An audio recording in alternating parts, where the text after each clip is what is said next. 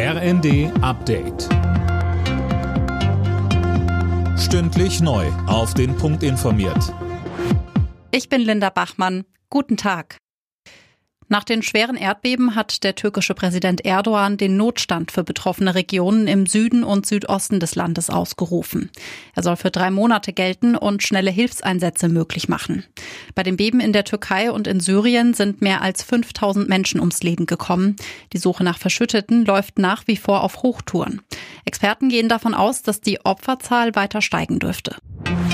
Inzwischen sind auch viele deutsche Helfer in die Erdbebengebiete aufgebrochen. Tom Husse vor Ort geht es jetzt erstmal darum, sich einen Überblick zu verschaffen. Ja genau, denn die Lage ist immer noch unübersichtlich. Es gibt viele Herausforderungen, etwa die hohe Zahl an Verschütteten oder auch die niedrigen Temperaturen.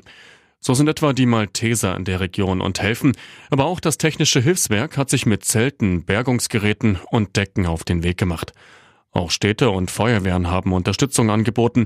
Die Hilfsbereitschaft ist beeindruckend, sagte Bundesinnenministerin Faeser. Die FDP im Bundestag fordert einen Baubooster für Deutschland.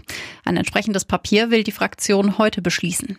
Sönke Röhling, was genau schwebt den Liberalen denn da vor? Also sie fordern, dass der Fokus auf den Neubau gelegt wird. Da muss es ein Sofortprogramm geben, das Bauen erleichtert und vergünstigt, meint der wohnungspolitische Sprecher der Fraktion Daniel Föst. Er fordert zum Beispiel ein sofortiges Baukostenmoratorium.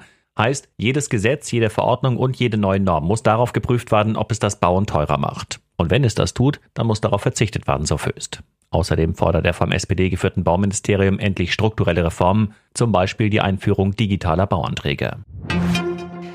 Im Achtelfinale des DFB-Pokals stehen heute die nächsten Spiele an. Im Hessen-Derby treffen Bundesligist Eintracht Frankfurt und Zweitligaspitzenreiter Darmstadt 98 aufeinander. Außerdem empfängt Zweitligaklub SV Sandhausen Vorjahresfinalist SC Freiburg. Alle Nachrichten auf rnd.de